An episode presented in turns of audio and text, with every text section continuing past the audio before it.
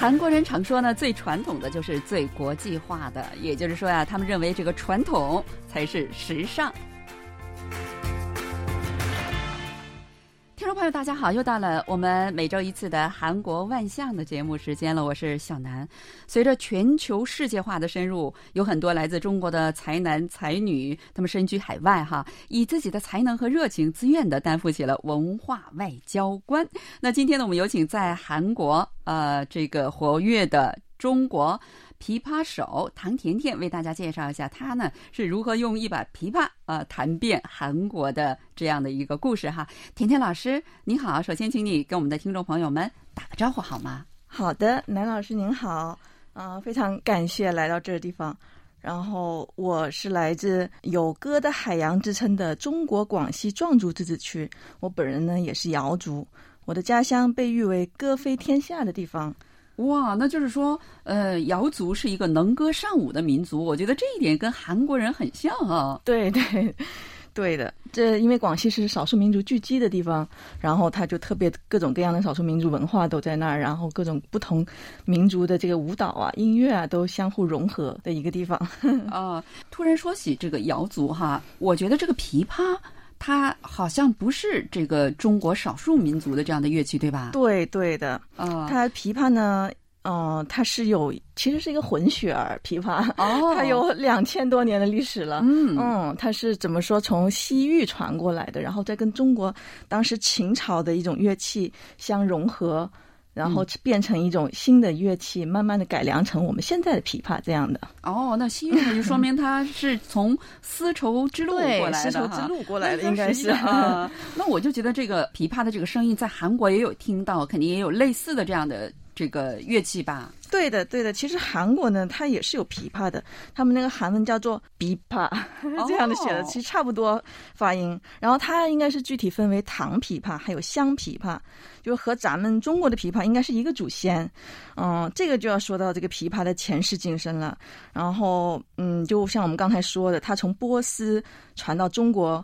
然后跟这个鲁特琴一起混在一起，从最开始的这个几个品位，然后发展到现在三十多个品位。我要解释一下，这个品位其实就是琵琶上面的小横杠杠。它这个横杠杠多的话呢，就表示它的这个音啊，还有排列的组合就更多，音域就更加宽广啊。啊，像我这一次呢，参加这个多元文化音乐节，和韩国的音乐家共同演绎中韩经典名曲，我觉得是非常有意义的，而且。彼此之间啊，配合特别默契。嗯，我再问一下，你这个多元文化音乐节是每年都有的吗？是呃，什么背景之下举办的这样的活动呢？呃，应该是韩国举行的，就是每一年都会有一次，就是我们亚洲国家，像中国、日本、韩国，还有包括像尼泊尔这样的国家一起做的一个文化艺术交流的活动啊，就是各自用自己的民族乐器来或者是舞蹈什么的来展示一下。对的，然后邀请。不同的每个国家的艺术家来到韩国举行一场盛大的这个音乐。交流活动哦，那你们今年是在哪儿举行的？我们今年是在这个昌原市举行的。哇，昌原庆尚道，昌原是一个非常美丽的这样的很漂亮的一个海滨城市，天气也很好，安静哈。对对对，这次其实本来我们是跟中国、韩国、日本三个国家的音乐代表一起合奏，但是因为牵扯到这个 corona 隔离的关系，最后这个日本的代表呢就没有来成，嗯，也是比较可惜。我们也是临演出前几天才知道，然然后临时又改变了这个谱子，做了一些这个段落的删减，还有前后的调整啊。本来就是说中日韩三国用三国的这个传统音乐一起演奏，那会是一个很漂亮的。就是，但是因为这个 corona 的关系，所以我本来还是有一点担心。就是演出前两天就做这么大的改动，会不会影响这个效果呀？对啊，所以我听了你们的这个表演了，我看了一下那个视频，我觉得哇，太伟大了，给我的感觉，而且非常的自豪。对，所以我就没想到，其实大家都合作的非常默契。嗯嗯，甚至是因为有时候因为这个语言的关系，沟通不是那么顺畅的情况下，也能很快的进入到状态。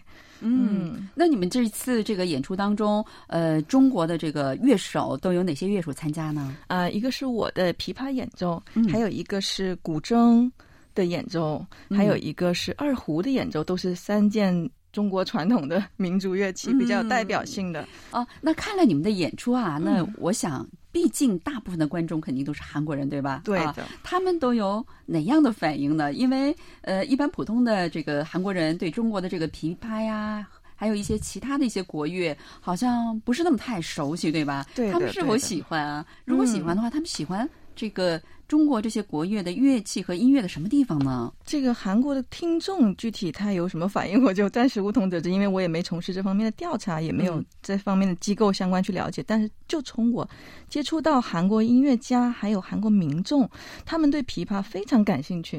像这一次我。演出的时候就带了两把琴，一把呢是中国咱们中国现代的琵琶，还有一把是仿唐代的五弦琵琶。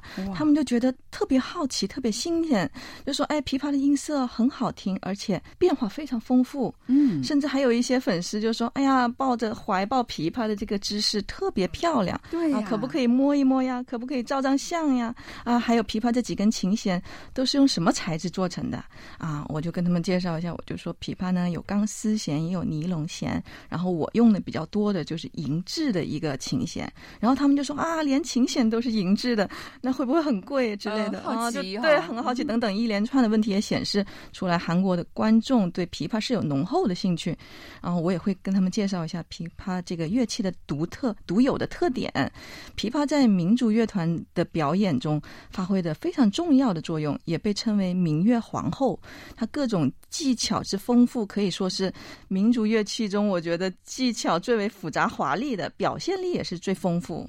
对啊，就是可见韩国这些民众对中国的这个国乐的乐器啊和他的这个音乐，呃，有多么感兴趣了哈。实际上，韩国人他们在接受呃外来文化的时候，他们也是很大胆的。你比如说，很多这个电视剧里面，他们就使用了这个中国的这个国乐，包括中国的什么《甜蜜蜜》这个对的歌曲，现在韩国全民很流行了对对吧的？你呢是如何开始在韩国传播这个琵琶表演的呢？而且我也有点呃好奇，就说你刚才你说你是瑶族对吧？对对啊、而且这个琵琶呢不是属于瑶族的这个民族乐器，那你又是怎么样跟这个琵琶结下的缘分的呢？嗯嗯，我我觉得在韩国最好的这个传播琵琶的方式呢，还是多进行交流合作，多参加演出，因为这个艺术合作是无国界的，音乐感觉是一个很特殊的东西，没有年龄、没有时间和空间的界限。喜欢的任何国家的音乐形式，比如说啊、南美的 Tango，还有美国的 Jazz，非洲的鼓，就是包括这次咱们一起演出的和韩国一起演出的韩国事务打击乐，这么一打起来，我们在后台等待的时候就会跟着跳，跟着摇摆起来。我觉得这个就是人类共通的语言，完全不受地域的限制。对呀、啊这个音乐就是这样的，没有国界，对吧？对嗯，而且这一次，我觉得韩国音乐家他们的风格也跟以往的韩国国乐相比是有一些突破和创新的。哦都有哪些突破呢？对，以往韩国的传统国乐呢，都非常咱们知道非常原生态，非常保留传统的一种演奏方式。对对，就像宫廷音乐以前的这种感觉啊。然后这一次的风格呢，就感觉他们跟传统还有爵士相结合的一个这种形式，很多篇幅都是以比较即兴的方式在演奏。嗯，然后我到最后，他们之前给了我谱子，但是我这最后我都不需要看谱子演奏，就听着他的整个整个节奏的节点，就知道哎，我什么时候需要进来，什么时候需要结束，什么时候能跟他们一起结束，这种感觉。太厉害了。所以我个人觉得，就是在文化交流中，语言或许是障碍，但是音乐艺术肯定是相通的，就是以嗯音乐为纽带，通过音乐增进了解。而且就像我们刚才说的，中韩两国本来就是最近的邻居，中国人常说远亲不如近邻，对韩国人也说这邻居好比堂兄弟。我们文化上面比较相近，在交流合作中有着天然的优势，也是有着这个深厚的渊源的。所以我觉得这经常举行这样的音乐文化交流合作活动，还是非常有必要的，促进国民之间的呃友谊发展。嗯，对啊，就是嗯刚才你说远亲不如近邻哈，韩国有一句俗话，还有就是说，呃，三分买房子，七分买邻居 啊，就是对一定要就是搬家要搬到一个友好邻居的地方哈。。对对对。那你们的家人怎么看待这个中国国乐呀？我觉得，因为你刚才你说你们家人都是韩国人对吧？你老公他们一对对家啊，对，他们怎么看待你嗯这个弹琵琶的媳妇儿呢？呃，我从小学习音乐呢，应该是基于我家人对我的影响。我父亲呢是中国一级作曲，也是广西民族大学的教授。哦然后我的母亲是广西音乐学院的琵琶教授，哦所以我从小就学习钢琴，然后八九岁的时候开始跟我的母亲学习琵琶，嗯，然后我是在广西音乐学院主修了作曲，毕业之后到了新西兰进修，然后在学习的道路上，父母亲是给了我很大的支持和鼓励的。然后到了韩国以后，韩国的家人也给了我很多帮助。我公公他是呃韩国美术字画的艺术家，他画画还有这个写韩国的这个艺术字体都非常棒，所以文化艺术上的这个东西很多都是相通的。所以有这样对艺术共同的爱好，所以他对我也是特别支持。然后我先生呢，他是在中国上海留学的，所以他也很喜欢中国的文化。最早我在家里练琴的时候啊，他就会问我：“哎，你怎么总弹一首曲子呀？”说你你。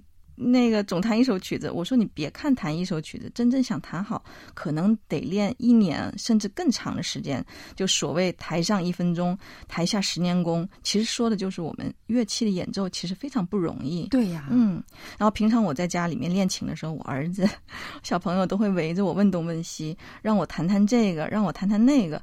在家里听我练琴练多了，也能经常唱一个《茉莉花》呀、《浏阳河》呀之类的中国民谣小曲。虽然有有些唱的还不是特别准，但是从小我觉得接受这种中国传统文化，就是音乐的熏陶吧，我觉得对增进。中国文化的了解，增加人文素养，还是特别有意义的。特别是在海外的小朋友，需要更加多的去了解。所以他们现在的家人都成了我，呃，最忠实的第一听众。哦，那就是怎么说呢？有很多呃父母，他们也很想教孩子乐器，比如说琵琶呀、古筝，但这都是非常难的一些乐器哈。所以小朋友们他们练一练就会。不喜欢了。那么作为你啊，如果你是一个家长，如果小朋友这种情况的话，你会呃逼他们、鼓励他们一直做下去，哪怕是我看这个网上有的哭着孩子在拉琴，你觉得这是好的吗？因为现在很多韩国精神科医生说非常反对这种做法哈，就是搞得很多父母都不知道该怎么做好，说这样的话对孩子是一种精神摧残什么的。那你是怎么想的？从你自己的这个经历上，能介绍一下经验吗？嗯，好的，嗯，其实琵琶呢。确实算是一个比较难入门的乐器，在这民族乐器里边来说，而且在韩国学学习琵琶的也挺少的。我之前看到一一档节目相关报道，就是说韩国目前可能仅有为数不多的几个人会弹琵琶了。所以看到这里，我也更加有使命感，感觉我可以。就应该把琵琶的美、琵琶的艺术传递给更多的人。我也教一些小朋友的学生嘛，然后他们首先我觉得从孩子出发，就要先尊重他们的想法。如果他们是非常喜欢音乐、非常喜欢艺术、非常对这个琵琶感兴趣的话，我觉得还有一个是家长的这个态度，这两点都得有的话，加在一加在一起的话，然后我觉得才能。培养一个孩子好好的学音乐，如果有一旦是，嗯，孩子不喜欢或者是家长不支持，都会影响他的学习。而且我觉得，其实练琴是一种很轻松的状态哦，练琴是一种很轻松，不需要去逼迫他。如果一个孩子他真正喜欢琵琶，像我有学生就是他确实自己喜欢琵琶，他会自己在网上面看很多很多这些琵琶的音乐，了解他的这个。嗯，历史啊，然后他就会很用心的去练琴，就不用我说，不用那个家长督促监督，也会好好的去练。但有些孩子他可能就不是那么喜欢，但这种情况我也希望不要放弃，就是先好好的去。听听孩子的想法，你是不是很喜欢？或者是说家长再好好跟他进做一个沟通，然后再去鼓励，对，但是鼓励孩子，还是不要对，还是不要逼孩子 去练琴，这个会影响孩子的一个心理的一个发展。对，嗯，那在韩国，像你刚才说的那种类似的演出多吗？啊，这两年因为 corona 的关系吧，这类的交流活动减少了很多。但是，嗯，病毒呢，能把人与人之间、社会之间人为的隔离开来，但是隔离不了音乐艺术之间的交流，更隔离不了艺术给人的精神力量。所以我们更应该通过音乐艺术这类的形式，激发人们的这个自信心，还有凝聚力。所以说，音乐的魅力不仅仅是只有旋律而已。当然，也希望这类。中韩演出合作活动以后能够更加多的开展起来。嗯，韩刚才我们说了，这个韩国也有国乐，韩国人也很爱自己的国乐哈，而且近来很多年轻人都特别热衷于国乐。对的。呃，那你怎么看这个现象啊？这个韩国的国乐跟中国的国乐有哪些不同呢？嗯，呃，现在我看到很多像流行的电子音乐啊，都能用到这个传统的音乐元素。嗯，我其实也特别希望有韩国的歌手，或者是音乐制作人，或者是作曲家，能够了解和欣赏琵琶，让琵琶也加入到韩国音乐的创作中。琵琶赋予呃这个丰富的特殊表现力是许多乐器没有的，与吉他相似。然后对各种节奏型的控制能力也是琵琶的另一大特点。琵琶非常适合与现代流行音乐混搭，特别是有一些很有节奏感的音乐、很有动感的音乐。我也尝试过弹一些 rap，还有 hip hop 这类风格的音乐，都是完全可以没有问题的，都是可以驾驭的。所以我觉得有这样的机会的话，一定要联系我，我非常愿意加入这个韩国的音乐的创作中。嗯 嗯，然后而且不仅是韩国吧，我觉得。中国这些年年轻人对国乐的热情也是到达了一个前所未有的高度。我小时候学钢琴和琵琶，当时学琵琶的朋友还不是特别多。然后现在随着慢慢的这个年轻一代就开始越来越多的选择国乐，通过学习民乐，进一步了解中国传统文化知识，陶冶情操，还有增加文明修养。我觉得这个就是学习音乐文化最好的一个途径。那呃。时间快到了哈，那你今后还有什么样的目标吗？嗯，我觉得我们这一代演奏者呢，除了继承传统之外，还要有创新的东西。因为现在，嗯，被称为传统艺术，在过去其实都是大众流行的文化。那么在世界变化，艺术形式也随之变化。所以我觉得这个时代需要的是对传统音乐的创造和再创造。嗯，目前计划就是会成立。培训或者是交流的机构已经在进行中了，然后下一步会筹划跟韩国交响乐团方面的一些合作，啊，希望能让更多人了解中国琵琶，增进交流。哦，我非常愿意做中韩文化交流的使者，希望用我的琵琶讲好中国故事，让更多的韩国朋友了解中国音乐文化，也让更多的中国同胞了解韩国音乐文化。希望更多的年轻人能喜欢琵琶。嗯，想用琵琶来讲中国的故事哇，我觉得这句话非常的感动哈。好的，希望你梦想成真，也希望更多的朋友们能热爱我们的这个琵琶和韩中两国的国乐哈。好了，听众朋友，今天因为时间的关系，我们的节目就到此结束了。非常感谢您的收听，也感谢我们的嘉宾琵琶乐手唐甜甜，真的是百忙之中抽空来给我们讲她和这个琵琶的故事哈。好了，我们下一星期同一时间里再。 会，안녕히계세 요， 안녕히계세 요， 再见，大家再见。